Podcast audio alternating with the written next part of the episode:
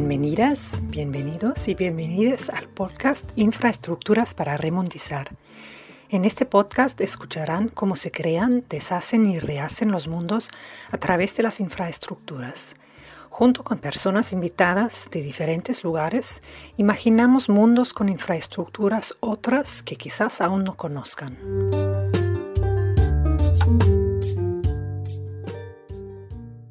Rita Valencia, bienvenidos al podcast Infrastructure Reworldings o eh, otros mundos a partir de la infraestructura. Eh, nuestro tema de hoy es extractivismo, pueblos indígenas en pleno siglo XXI. Tenemos el placer, verdaderamente el honor de tener con, con nosotros a, pues, al doctor, al maestro Gilberto López y Rivas. Eh, muchas gracias por estar con nosotros, maestro. No, gracias a ti, Rita. Una breve semblanza de nuestro, de nuestro huésped en este momento. Gilberto López y Rivas es eh, un reconocido eh, antropólogo mexicano, profesor, investigador del Instituto Nacional de Antropología e Historia en el Centro Regional Morelos, es articulista también de, de, la jornada desde 1994. Es una persona pues muy comprometida y muy reconocida en, con las luchas indígenas y campesinas en México y otras partes de, de este continente. Eh, pues fue asesor del Ejército Zapatista de Liberación Nacional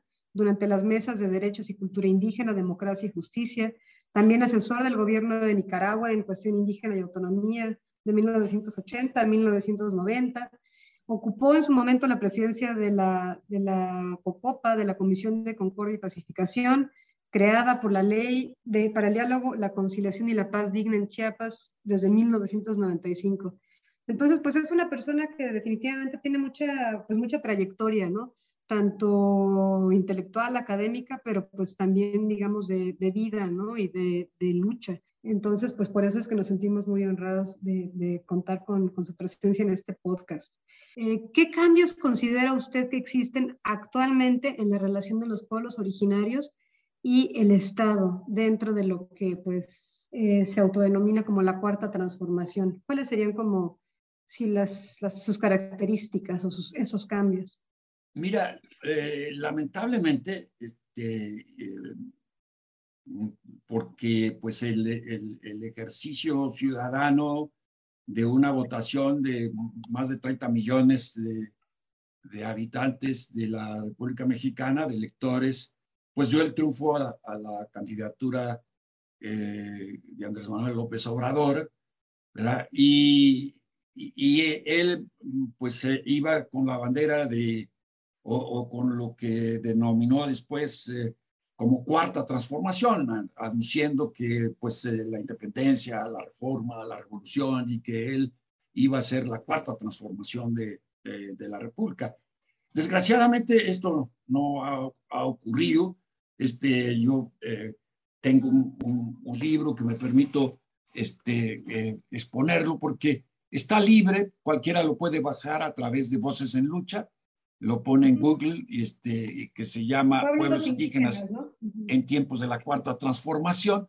Y, bueno, ahí me doy a la tarea mm, de manera precisa de, eh, caracterizar a la Cuarta Transformación y de darnos cuenta que si quitamos la retórica permanente, sistemática que se da desde la llegada a la presidencia de Andrés Manuel López Obrador, su política con respecto a los pueblos indígenas eh, este, no solamente es continuidad de lo anterior, sino en muchos aspectos es una profundización de las políticas eh, extractivistas, eh, este, clientelistas, este, que se tenía con, con el régimen priista, panista que, que sufrimos los mexicanos durante todos esos años. Esto es, si nosotros quitamos la paja de lo que son las declaraciones permanentes, pues mm, qué es lo que, lo que estamos eh, viendo. en, particular y con respecto a los pueblos indígenas, es el, eh, este, una nueva edición del indigenismo de Estado, que se caracterizó por su carácter vertical, estatista, este, eh, mediatizador, este, clientelista, corporativista de los pueblos indígenas. Nosotros eh, le llamábamos al Instituto Nacional Indigenista en la Escuela de Antropología el Ministerio de las Colonias Internas, para que te des una idea de cuál era eh, pues, este, la, pues, toda esta vocación de dirigir de manera este, no vertical la política del Estado contra los pueblos indígenas. En la cuarta transformación es exactamente lo mismo. Se reedita eh, el indigenismo, incluso coordinado por, por alguien que estuvo con nosotros en el proceso eh, de intermediación entre el gobierno federal y el ZLN. Este, nos ha dolido esa, esa, lo voy a decir con la palabra, esa traición, pero evidentemente que, que pues es ese, es ese precisamente la marca de la cuarta transformación, la, la utilización de, de, personas que prefieren eh, sacrificar principios por, por, por este, trabajos. ¿verdad? Y, y, en ese sentido que mm, pues eh, tenemos esta profundización del proceso de extractivismo a partir de los grandes megaproyectos, entre ellos el, el, el Tren Maya, el corredor interoceánico, del que se habla poco, poco pero de que, del que estratégicamente y desde el punto de vista de los intereses de Estados Unidos es fundamental. Este, ¿no? Eh, este, y, y, bueno, el proyecto integral Morelos, este, yo vivo aquí en Morelos, en el estado de Morelos, y, y afecta profundamente ese proyecto este, a, a los pueblos indígenas de la zona de Morelos, Puebla, Tlaxcala, que es donde se va a dar, eh, si, se, si los pueblos indígenas lo permiten. Y incluso aquí se da una violación más a, a las promesas de campaña de, de, Andrés Manuel López Obrador, porque él este, vino a hacer campaña aquí a Morelos diciendo uh -huh. que, que la termoeléctrica de Huesca era como poner un basurero tóxico en Jerusalén. Y cuando ya viene como presidente, anuncia que la planta esta, la, la, la, termoeléctrica que conozco y he estado ahí varias veces, este, pues va a echarse a andar. Este, esto se consideró como, pues como una traición a, a la palabra empeñada y ocasionó que, que, un dirigente regional fuera asesinado por el crimen organizado, que es un modus operandi que se está utilizando también desde, desde lo que es, son los aparatos del Estado profundo y a través también de un proceso muy marcado de militarización y de militarismo que, que estamos viendo hasta el día de hoy.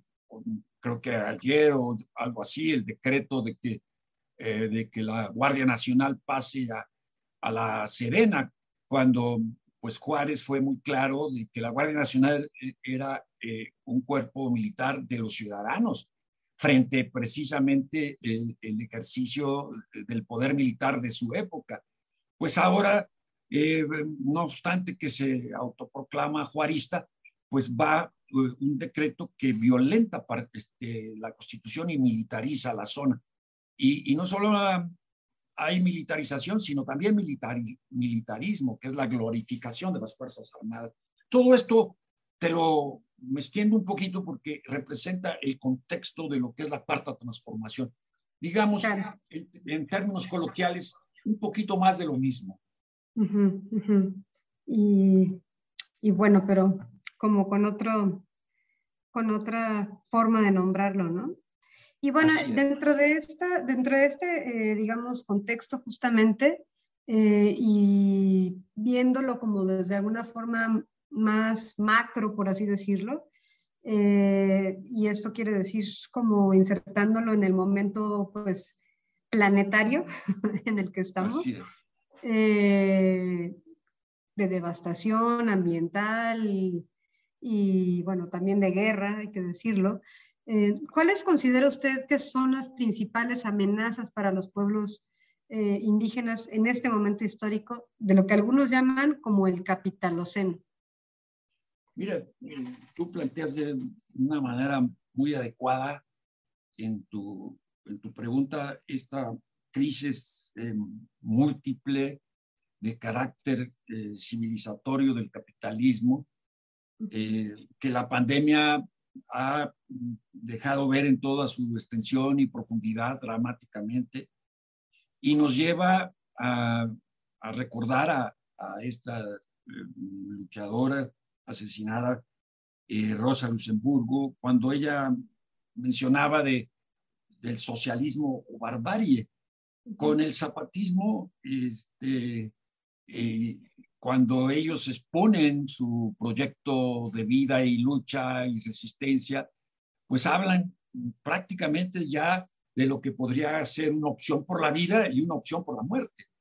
¿Por qué? Porque eh, eh, la barbarie del día de hoy, como tú lo manifiestas, pues nos lleva, estamos en estos días, este, por ejemplo, con una guerra que ya lleva varios meses y que puede, puede ocurrir cualquier cosa, ¿verdad? Este, puede ocurrir este, pues, eh, ataques nucleares, estamos en una confrontación de potencias con, con rango estratégico, cada una de ellas este, con misiles apuntando una a la otra.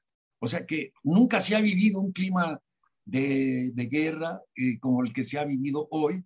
Y luego, este, eh, con las provocaciones de, y déjame decirlo con el término adecuado académicamente, del imperialismo estadounidense eh, en el mar de China, y toda esta crisis de, de Taiwán, este, eh, con la visita de esta señora Losi a, a, Taiwán, pues todo eso nos hace ver este, que, que desde todos los puntos de vista estamos en una situación de un peligro que no, que no eh, dudo en llamar de carácter apocalíptico. Esto es, este, eh, y si a esto añades todo lo que tú has mencionado, pues el cambio climático, los, vemos estos incendios en Europa, vemos estas sequías este, eh, en el norte de México, ¿no? Este, vemos pues todo lo que, ha significado y luego vemos eh, la recolonización de los territorios indígenas y entonces pues cuando los zapatistas nos anunciaban de la catástrofe de manera metafórica, incluso algunos pensaron que era un exceso de los zapatistas, pero tenían toda la razón del mundo. Y, bueno, este, creo que en este sentido no son solo los pueblos indígenas los que están siendo amenazados, sino la humanidad entera. Estamos ante una situación en donde la humanidad entera podría desaparecer. Exactamente. Eh, bueno, pues así es y hay que también como, como enmarcarlo en esa, en esa lógica porque pues lo que está en juego es, pues es la vida misma, ¿no? Y bueno, regresando a nuestro contexto, digamos, nacional eh, y a los megaproyectos que están definitivamente como haciendo un papel de, vértebras de estos, de estos cambios, eh, de columna vertebral de estos cambios.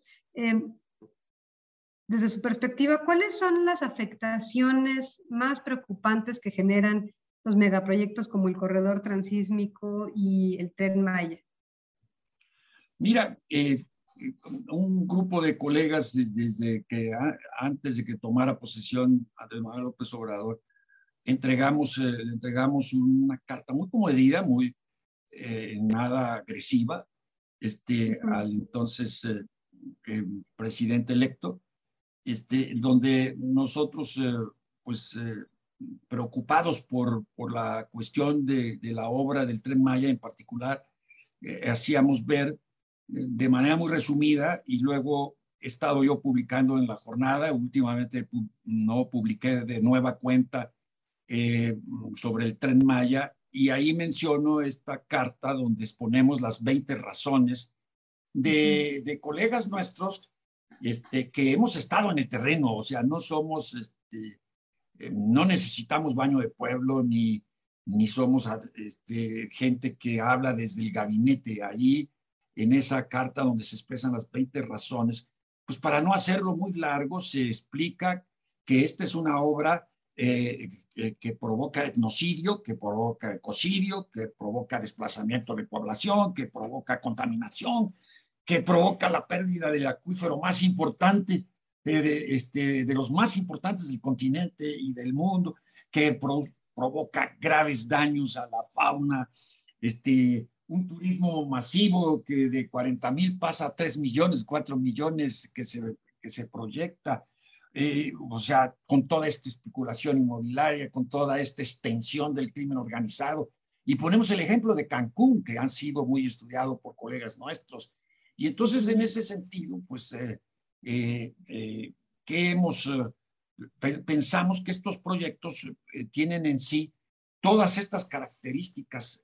Y yo añadiría que en lo que toca al interoceánico, es muy importante destacarlo, poco se menciona fuera de México, pero mira, en este eh, proyecto, este, eh, tú recordarás eh, en la historia del siglo XIX lo que fue este, el, el Ocampo, ¿verdad? Esta, em, este tratado que que se iba a aprobar por el Senado, pero afortunadamente no lo aprobó el Senado de los Estados Unidos, pero donde el gobierno de Juárez, para obtener dinero de, en su guerra contra los conservadores, pues prácticamente hipotecó el istmo, ¿no? ¿no? Por, este, a perpetuidad, y luego hizo, daba concesiones ferrocarrileras que iban hacia el centro de los Estados Unidos, o sea, era pues prácticamente el desmembramiento de México como nación y la, la, entrada de México a la Unión Americana, ¿no? Eh. Eh, creo que el, el, proyecto actual, incluso él lo dice de manera, no sé, a veces tan inocente, que dice que este interoceánico va a, a conectar la costa este de los Estados Unidos con la costa oeste. Es decir, está mm. diciendo a quién le va a beneficiar, quién es el beneficiario. Y si a esto añadimos que hay 4.500 días de carril concesionadas por los gobiernos anteriores y que conectan precisamente todo lo que el McLean este, eh, eh, eh, otorgaba a Estados Unidos, pues estamos ante, ante la, este, pues el cadáver resucitado de la McLean, ¿no? Que, que, yo le llamo a, este, ¿no? AMLO Biden o como quieras llamarle, ¿no?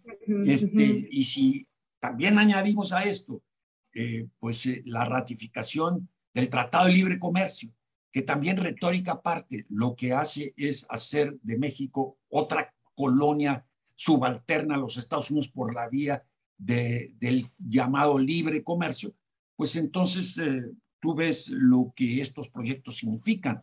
Todos ellos están interconectados, Rita.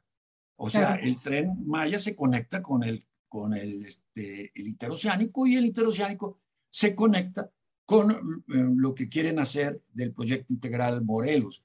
Esto es una recondi eh, es como, eh, digamos, un, un, proyecto que trata de expropiar el sureste mexicano este, para beneficio de las transnacionales que se van a ver beneficiadas, las beneficiarias de los hoteles y todas las cadenas turísticas, este, toda la cuestión de, lo que va a ser los contenedores, porque no son trenecitos así de bonachones, no, son eh, este, eh, trenes con contenedores, o sea, son maneras en que se transportan este, pues todo lo que es el comercio internacional. Y entonces pues es un nuevo canal de Panamá con todo lo que significa para el mal del país el que sea un nuevo canal de Panamá. Esto es, eh, en suma, lo de, lo de los megaproyectos y por eso es que estamos en contra de ellos. Sí, justamente y en este panorama así como que tan desolador que tenemos enfrente, eh, ¿qué logros, qué lucecitas identifica eh, desde los procesos de lucha y resistencia frente al extractivismo en esta región? Mira, el principal, eh, el principal logro es, es este, mira. Este es el principal logro.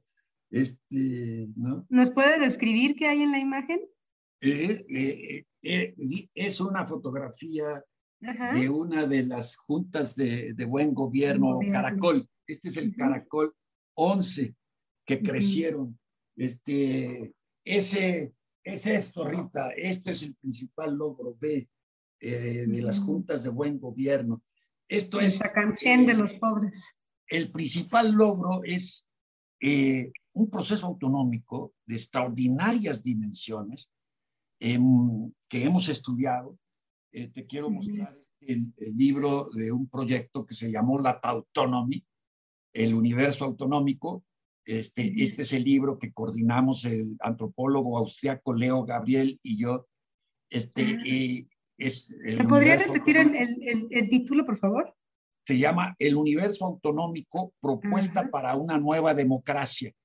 Este, eh, y está editado por, por Plaza y Valdés, este, que por cierto se está vendiendo ahorita en Europa porque Plaza y Valdés se extendió allá a España.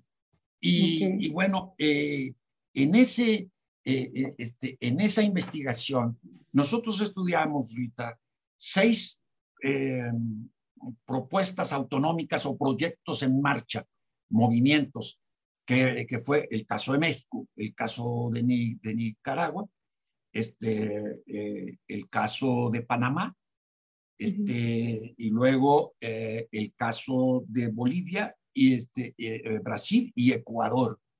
Y, y, bueno, de, este, de esta investigación, para hacerlo lo más breve posible, dado el tiempo que tenemos, el proyecto más paradigmático, más integral, porque nosotros partíamos de una eh, pregunta esencial.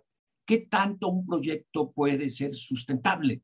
Y entonces eh, ahí veíamos, por ejemplo, la hipótesis de la integralidad del proyecto, que este, un proyecto que no está incidido o, o, este, o cooptado por algún lado.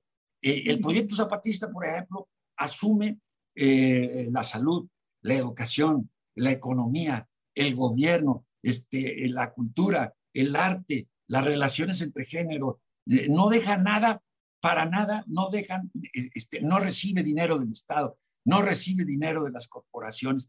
Esto que dice Stulin de que los zapatistas reciben de la corona británica es otra de las ridiculeces que, que, que se dicen de tal forma, con total desfachatez, ¿no? Este, que, que yo me mofaba en una entrevista que acabo de tener porque eh, pues prácticamente, según todos nuestros eh, adversarios, eh, se recibe dinero de todo el mundo, de Alemania, del gobierno de los Estados Unidos, de, todo, de todas partes, ¿no?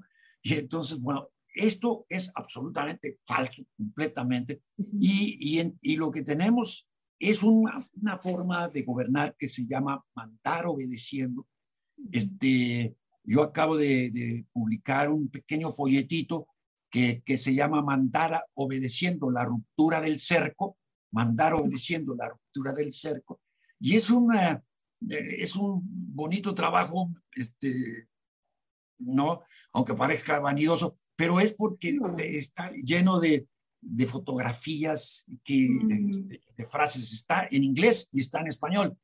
Entonces, ah, esto, esto, se puede conseguir eh, también en, eh, en, el, eh, en el Internet, es cosa de que vayan a la página de Voces en Lucha o que vayan a la página de Rebelión.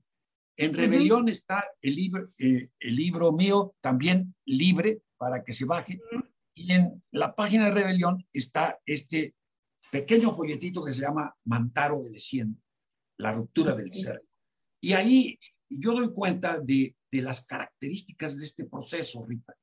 Pero mira, para ser muy conciso, una de las cosas más extraordinarias que se ha producido ahí y que lo pudimos ver nosotros en el curso que seguimos de la escuelita zapatista allá en el territorio rebelde, es lo que nosotros llamamos la transformación del sujeto autonómico. Tú imagínate pueblos indígenas que, que en unas tres décadas han hecho una revolución eh, en la relación de géneros, con la ley revolucionaria y las mujeres es decir, los feminismos clase medieros eh, este, pueden aprender, eh, ¿no? Y de hecho, así ha ocurrido. No estoy de ninguna manera estigmatizando ningún tipo de feminismo, pero, pero el feminismo comunitario de los zapatistas, pues ahí se han reunido seis mil, nueve mil mujeres en las últimas reuniones que ha habido. Este, pero no solamente ha sido eso, también en las relaciones entre generaciones y géneros este, eh, lo que ha ocurrido, por ejemplo, con el hecho de romper todos los paradigmas de los movimientos revolucionarios de los 80 y de los 90, en el sentido de buscar el poder para sí mismos. Ellos dicen, para todos todo, para nosotros nada. Esto es, y, y sabes cómo lo hicieron, Rita, separando a todos sus cuadros militares de los gobiernos, eh, aduciendo, como es verdad, que el gobierno debe ser una cosa de civiles y no de militares. y, y, recordando que la estructura del EZ es la parte de los insurgentes, los milicianos y las bases de apoyo. Ellos lo que hicieron fue retirar a los insurgentes de cualquier gobierno. Para los que están en, armas, por la situación que ya conoces, pues eh, eh, no tenían que estar gobernando. Entonces, es, para mí, pues es, es un proceso que se ha extendido a través del Congreso Nacional Indígena, que se forma en el 96, al calor del zapatismo, y que hace posible que, que incluso recientemente, ¿no? Pues tengamos épicas eh, verdaderamente este, increíbles, como es ese barquito que fue a, conquistar a España, y que llegó ahí ¿no? A, entablar un diálogo con los de abajo y, que, y que, bueno, eh, este, para nosotros pensábamos que era otra metáfora y nadie, nadie le, le puso, la verdad es que pensamos que, que, pues no era, no iba a pasar eso, pero realmente los zapatistas nos sorprenden por esas cosas. Y esto pues ha significado que, que en, a lo largo y ancho del territorio mexicano y fuera de las fronteras, pues el zapatismo representa una opción eh, civilizatoria distinta, una forma de autogobierno horizontal, comunitario, revocable, eh, mandatado por, por los diferentes eh, grados asambleísticos. Este, pues es, poniéndolo en términos europeos, es la Comuna de París sin la derrota, sin la derrota de la Comuna y el fusilamiento de los comuneros. Es decir, la Comuna de la Lacandona, la esperanza, la, semillita, Rita. Hmm. Perfecto. Y bueno, pero pensando que también pues eh, hay obstáculos, ¿no? Obstáculos frente a, la organización y justo el fortalecimiento de la autonomía. ¿Qué obstáculos identifica usted, maestro? Mira, los, los, grandes eh, em, obstáculos es eh, estos procesos que hemos venido describiendo a lo largo de la, de la plática, de la conversación, este, em, que e, e, evidentemente este, pues van dirigidos a, a, romper con estos procesos. Son todos procesos muy vulnerables, no se están dando, se están dando eh, con convoyes militares, no permanentemente, con la, ¿no? Este, vigilancia aérea, este, la sección segunda, inteligencia militar, este, está ahí presente a partir de, pues, de diferentes formas, etcétera, ¿no? O sea, el obstáculo es este eh, pertinaz eh, eh, gobierno que, que, quiere imponer con, todo, con toda la violencia del mundo sus proyectos y, y, ese es el principal obstáculo que nosotros vemos. También, este, y, adelantándome un poco a, otra pregunta, eh, pues eh, lo que podríamos llamar la, eh, mm, la campaña permanente de, contrainformación, desinformación, esto que yo llamo el terrorismo mediático, ¿no? que a partir de, de propuestas de otros colegas, ¿verdad? Este, que, que evidentemente eh, hacen que la sociedad civil mexicana no esté preparada para tomar este, las propuestas de los zapatistas. Es decir, siento yo como partícipe de esa sociedad civil que acompaña al zapatismo, que, que, cada vez que los zapatistas nos mandan un guante, un reto, no estamos en condiciones de responder porque, porque estamos inundados de, toda la, de toda la simulación partidista que se dice de izquierda, porque estamos inundados con todo este pensamiento caudillista que, que estás empeñado en confiar en un solo hombre que decide todo, porque estamos eh, eh, ¿no? con las redes del machismo, el patriarcalismo, que lo llevamos hasta las últimas consecuencias eh, en nuestras universidades, en nuestras familias, en todos los espacios en los que trabajamos. Es decir, nosotros mismos estamos eh, en una lucha permanente contra, contra toda la carga del capitalismo que, que hemos descrito. Y en ese sentido, pues eh, es muy difícil que, que, que, los, que la sociedad civil responda al reto del zapatismo. Exacto. Y bueno, podríamos hablar de, de, eso, ¿Qué cambios cree usted que serían necesarios para, para acompañar a los pueblos en, en, su lucha ante esta nueva ola de extractivismo? Mm, pensando un poco como, como en, ese, en ese diálogo que queda eh, pendiente frente a la relación eh, que se empezó a tejer hace 26 años con la firma de los acuerdos de San Andrés de Reinser. Mira, lo primero mantener vivo el pensamiento crítico. Y esto lo digo, eh, mantener el pensamiento crítico, particularmente en la academia, o sea, ¿no?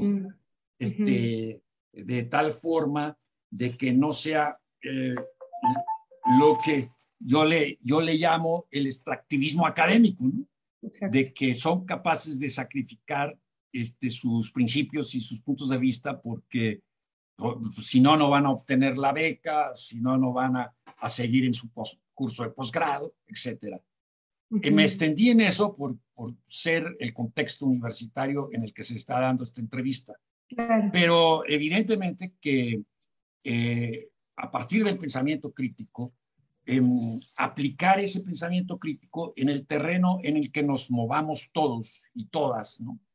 Eh, en el terreno de, de, la acción comunitaria, en el terreno de la acción eh, política de un sindicato, en el terreno donde estemos, incluso eh, en el propio terreno familiar, aplicar una organización que permita el florecimiento de todos los individuos, independientemente este, de, de, de, sus preferencias o, o, de lo que sea, ¿no?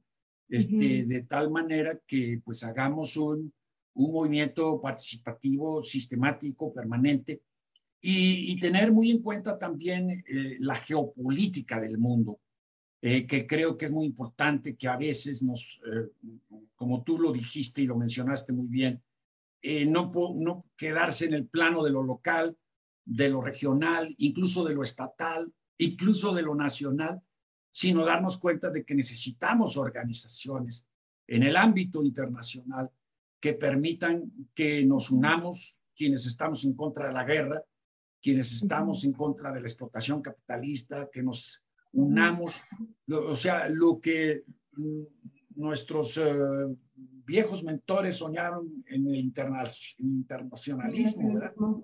Y, y, de, pues de formar, ¿no? Una, un universo eh, autonómico que, que permita este, pues defender a la humanidad este, de los eh, males que la quejan y, y de tratar en todo momento de responder al planteamiento crítico de para todos, todo, para nosotros, nada, que los zapatistas nos han legado. Exacto. Y regresando como, como a uno de los frentes en donde pues también se da eh, la lucha que es el frente jurídico, ¿no? Eh, pues quisiera preguntarle acerca de, de algunas herramientas, algunos eh, pues mecanismos, ¿no? Que, que existen. En particular, eh, pues quisiera saber su opinión sobre los alcances y las limitaciones de la consulta previa libre e informada, ¿no? Por ser una herramienta a la que se ha recurrido, pues en las últimas, voy a decir en la última década, un poco más allá, ¿no? Como siempre, como una, una de las formas de, para intentar frenar los megaproyectos, ¿no? Decir que, que no hubo consulta previa, libre e informada, o en algunos casos, este, pues también hay consultas amañadas, ¿no? Entonces, eh, pues eso, me gustaría saber su, opinión sobre Mira, En todos estos años, eh, eh, bueno, yo nunca he visto, en el caso mexicano, una consulta como lo establece el convenio 169 de la OIT, que dice también que debe ser de buena fe, que dice también que debe ser culturalmente adecuada, que este, no he visto nada parecido. Como tú lo mencionas claramente, son consultas amañadas, por ejemplo, poner a, el tren Maya a una consulta nacional, pues es meter este, e, en la consulta pues a, sujetos que evidentemente eh, a partir de, de, un clientelismo permanentemente machacado, pues van a votar que, que sí, que ah, viva el tren Maya. Claro, ellos no van a sufrir eh, directamente los resultados de esa, de esa obra. Entonces, no ha habido consultas, no ha habido consultas que, que, que puedan, incluso eh, la propia ONU ha este, este, dado, eh, ha mandado documentos muy críticos al gobierno de México. Yo he escrito sobre, sobre eso en relación a, a la carencia de, de, consultas en este proyecto y en muchos otros a lo largo de estos, de estos tres años. Y bueno, siguiendo en esta línea, digamos, eh, jurídica o legalista, ¿qué opina de la actual eh, propuesta de reforma constitucional sobre derechos de los pueblos indígenas y afromexicanos? Eh, ¿qué, qué, nos podría decir sobre esta propuesta? el origen de esta propuesta hay que hacerla a los acuerdos de San Andrés. O sea, no hay mucha novedad eh, de lo que está, eh, de lo que este texto significa, ¿verdad? este, incluso, eh, pues la propuesta de Cocopa no era la propuesta de Cocopa. Yo estuve en la Cocopa segunda, este, y evidentemente que te puedo decir que esa propuesta fue producto de, de este, del zapatismo en la en la mesa de negociación que se le entregó a la COCOPA. Y la COCOPA, de una propuesta de, de eh, ¿cómo se llama?, que atanía como a unos ocho o diez artículos de la Constitución, la redujo y esa fue la propuesta de COCOPA. Bueno, el actual documento eh, este, es más o menos un poco más de lo mismo, pero eh, ante la situación en la que nos encontramos y que qué bueno que, que, me haces esa pregunta ya hacia el final de la entrevista, ¿qué caso tendría eh, el que se hiciera, eh, que fuera y, siguiera los procedimientos de ley? Eh, yo he estado denunciando que la iniciativa está en lo que en la Cámara de Diputados se llama la congeladora. Esto es estas iniciativas que como no está bien el momento político, nunca sale, salen. Y ya ahorita, eh, entrado el proceso eh, preelectoral, que para la clase política mexicana ya los tiene absolutamente enloquecidos, pues ¿qué les va a preocupar ahorita en este momento este, una propuesta o una iniciativa de esta naturaleza que da derechos formales de autonomía a los pueblos indígenas? Y luego, Rita, vamos a suponer, este, se, se reforma la constitución, pero el 27 va a quedar intacto, eh, que, que eh, este, o sea, va a quedar como las reformas salinistas que provocaron la rebelión del 94. Este, este, entonces, ¿qué caso tiene? Eh, las reformas contrarrevolucionarias, en realidad. Exactamente. Y además de esto, pues tú tienes una, una ley de minas que en su artículo sexto dice más o menos textualmente que la exploración y explotación minera tendrá carácter preferente sobre cualquier otro uso de la tierra. Oye, con esto, tú sabes que ya crearon una figura que no existe en la ley que se llama superficiario. O sea, en otras palabras, tú eres dueño de lo de arriba, ¿no? Eres superficiaria, ¿no? Entonces, este, si no, derogan esta, si no derogan esta ley, que le da carácter preferente a cualquier otro uso de la tierra, pues entonces, ¿qué, qué ocurre? Que lo que está ocurriendo con el tren Maya, ¿no? Y si además de esto tú eh, este, te estás dando cuenta de que muchas de las medidas que se toman son por decreto, por ejemplo, la medida de que pase la Guardia Nacional a la Sedena es por decreto, la medida de que dice que es de seguridad nacional el tren Maya es por decreto, pues entonces, evidentemente que estamos ante una situación que hace eh, nula de, eh, este, de toda eh, este, nulo de todo derecho práctico, para ponerlo en términos muy, muy de abogado, lo que sería esta propuesta si, si ese, finalmente se llevara al Congreso. Exacto, y de hecho justamente eh, pues toca el siguiente, la siguiente pregunta que tenía, que es justamente sobre otro decreto, que es el decreto de, de noviembre del 2021, que declara de interés público y de seguridad nacional los proyectos del gobierno federal eh, para asegurar la implementación y el funcionamiento de las infraestructuras o los proyectos de desarrollo, es decir, los megaproyectos de los que hemos estado hablando, ¿no? Entonces, al declararse eh, de interés público y de seguridad nacional eh, por decreto, ¿qué significa esto para la resistencia contra estos megaproyectos?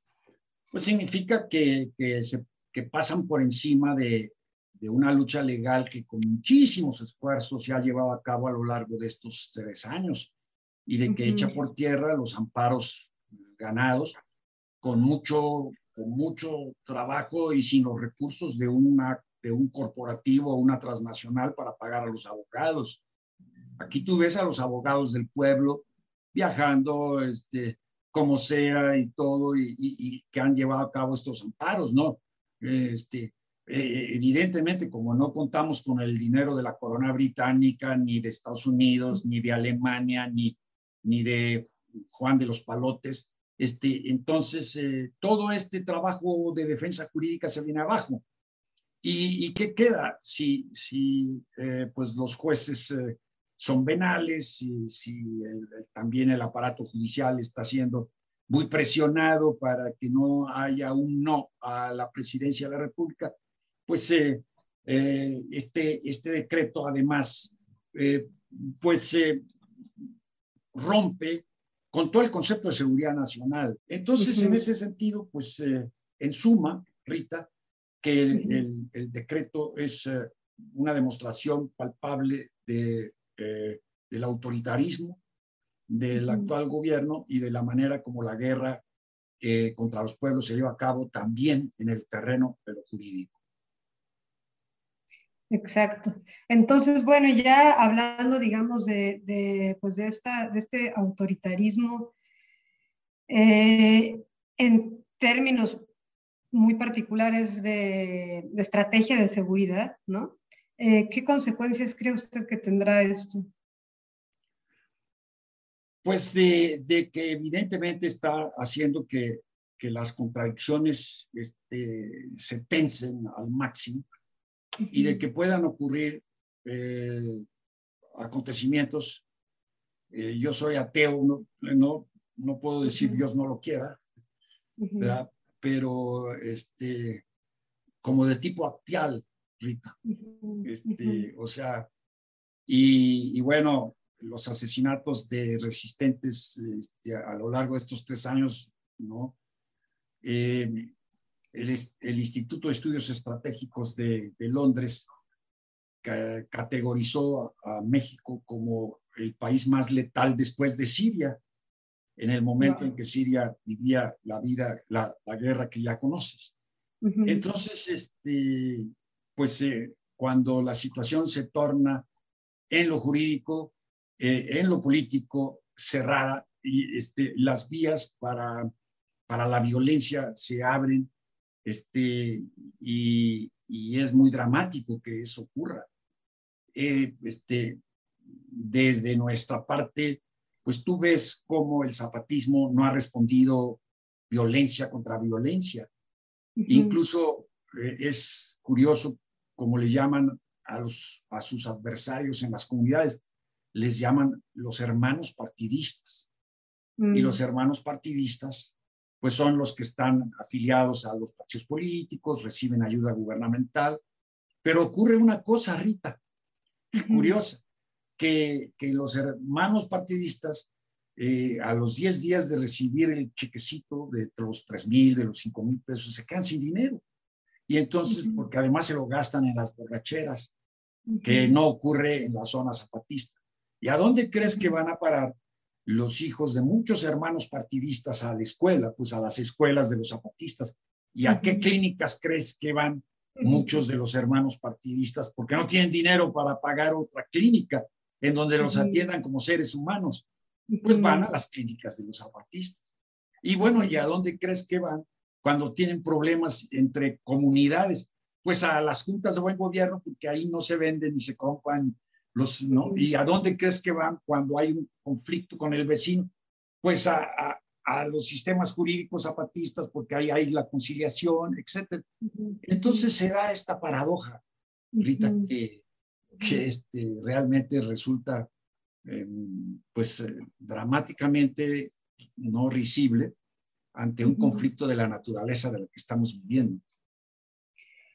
Justamente, eh, pues esa, esa, esto da pie para un pie muy interesante para lo que sería mi última pregunta y que tiene que ver con, con el imaginario de otros mundos, ¿no?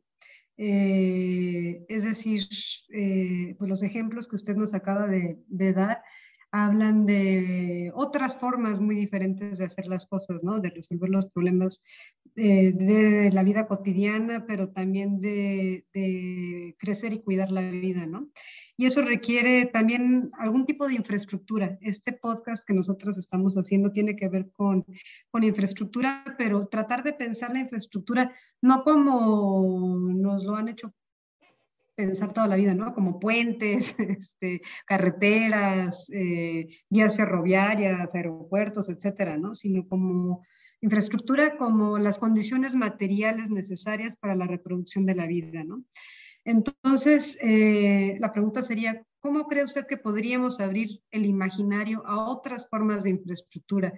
Una infraestructura que surja desde los pueblos mismos, y en ese sentido, ¿cómo se imagina usted que sería esta infraestructura? Pues mira, en la, la pregunta va tu respuesta porque lo has descrito de manera muy nítida y clara y estoy totalmente de acuerdo. Cualquier infraestructura tendrá que surgir de, del esfuerzo, de la voluntad y de la decisión soberana de los pueblos. Y creo que en esto los zapatistas eh, también eh, durante estos años nos han dado muestras de de lo extraordinario que es cuando los pueblos se ponen de acuerdo para, por, por ejemplo, en el ámbito de las artesanías, en la siembra, comercialización del café, ¿verdad? Este, en la manera como, como se atienden muchas de sus necesidades, que, que es a partir pues de, de, ese tipo de infraestructura que, que en muchas ocasiones, por ejemplo, yo recuerdo eh, este, eh, una ayuda internacionalista, es así internacionalista, que se dio de unos camaradas italianos que, que pusieron una pequeña fuente de electricidad en un río cercano a la realidad, ¿verdad? Este, bueno, fue una ayuda eh, minúscula, pero que hizo que, que eh, esa comunidad fuera autosustentable también en el terreno de la electricidad, ¿no? y, y, así pues hay una gran cantidad de, proyectos que se podrían hacer. Cuando me tocó ser, ser gobierno en Tlalpan como, como delegado de Tlalpan, eh, nosotros eh, tratábamos de introducir este, lo que se llamó el presupuesto participativo, ¿verdad? De que la, eh, las juntas de vecinos resolvieran en dónde y en qué proyectos invertir. Este, esto se puede hacer extensivo, profundizado, ampliado, este, democratizado, este, y hacer que, que el mundo se autogobierne a partir pues, de una permanente concientización de la gente dentro de, de, un, dentro de un contexto comunitario. Es, es una disciplina permanente de, de, lo que podría ser la, la destrucción del individualismo fomentado desde el capitalismo y de pensar todo en términos de cómo puedo yo ser un factor de, unidad, de, de, relaciones armónicas con, con, el entorno, ¿no?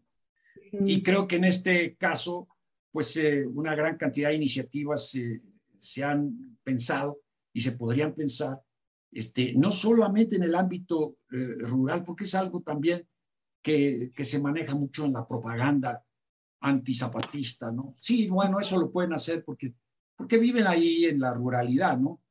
Creo que es posible hacerlo también en la, en la urbe Y siempre les pongo el caso pues de lo que fue el primer gobierno de los trabajadores que existió a nivel planetario, la Comuna de París, en un ámbito, ¿no? Este, absolutamente urbano, y ahí pues se da por primera vez este, un gobierno de, de los trabajadores, para los trabajadores, este, y, y bueno, eh, no necesariamente esa experiencia se, se dio en un ámbito utópico de una comuna por ahí aislada, sino que yo creo que es posible eso, Rita, si perdemos la posibilidad de, de construir utopías concretas, eh, pues eh, estamos renunciando a la vida y, y, ya pues no, no tiene mucho caso continuar la existencia, ¿no? Si el, la persona que, que olvida eh, el sueño de un, de un mundo mejor, pues es una persona que empieza a estar, estar muerto, ¿no? Este, Yo recuerdo una pinta este, en un muro de Estelí cuando estuve allá en Nicaragua durante la revolución, ¿no? y, que recogían un, creo que era un verso de un poeta nicaragüense, dice, no, y decía algo así como no están muertos los que yacen en esta tumba fría, sino los que, viven y están muertos, este, eh, este, algo así, ¿no? O sea, de que eran muertos vivos, ¿no? Entonces, eh, eh, yo creo que es muy importante no dejarse abrumar por, por lo que es este, eh, porque Rita, a veces me ocurre que cuando me tocan dar conferencias, por ejemplo, con jóvenes y todo, y uno habla de todo esto que hemos hablado, y yo me siento como, como este, el loquito del, del pueblo que, que va gritando, el fin del mundo se acerca, arrepentidos. pero no, no, no, ni loco el pueblo, ni, ni mucho menos yo pienso que, que la parte de los seres humanos que, que, dio pie para el desarrollo de la humanidad, que fue el, colectivismo, que así fue como se trastocó eh, el homónio, eh, eh, los, los, los primeros formas ya estrictamente humanas de, cultura y de civilización fue en el comunitarismo, fue en la relación de ayuda mutua. Y ahí fue que, surgió la cultura que conocemos. Exacto. Exactamente. Entonces, con esta, con esta eh, pues, reflexión sobre la importancia de, la ayuda mutua y de pues mantenernos vivos y vivas. Eh, pues le agradezco muchísimo por haber participado en este, en este podcast, por haber eh, sido tan amable y tan generoso con su tiempo y haber compartido pues todos estos años de experiencia y todas estas historias que, que usted tiene. Eh, y pues eso, simplemente recordarle a las personas que nos están escuchando que pueden seguir nuestros podcasts también eh, en las distintas plataformas y bueno, y en, la, y en la página en donde los estamos subiendo, que es Infrastructure Rewordings, y ahí van a encontrar eh, podcasts tanto en inglés como en español. Y pues eso, no sé si quiera agregar algo más, maestro, y si no... No, pues, agradecerte agradecerte, Rita, este, esta, esta invitación. Muchísimas gracias, maestro. Pues que tenga usted una excelente tarde y espero todavía poder verlo muy pronto en persona, en, alguna, en algún evento. Adiós, Rita, que te vaya muy bien. Hasta luego, muchísimas gracias. Hasta luego.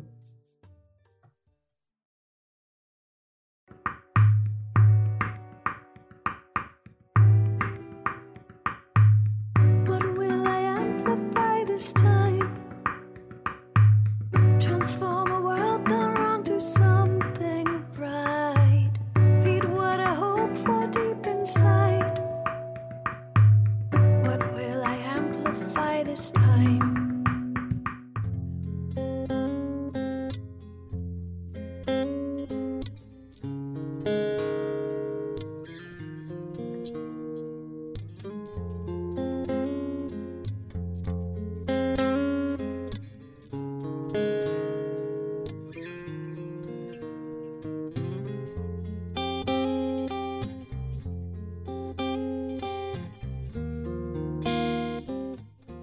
Gracias por escuchar Infraestructuras para Remundizar.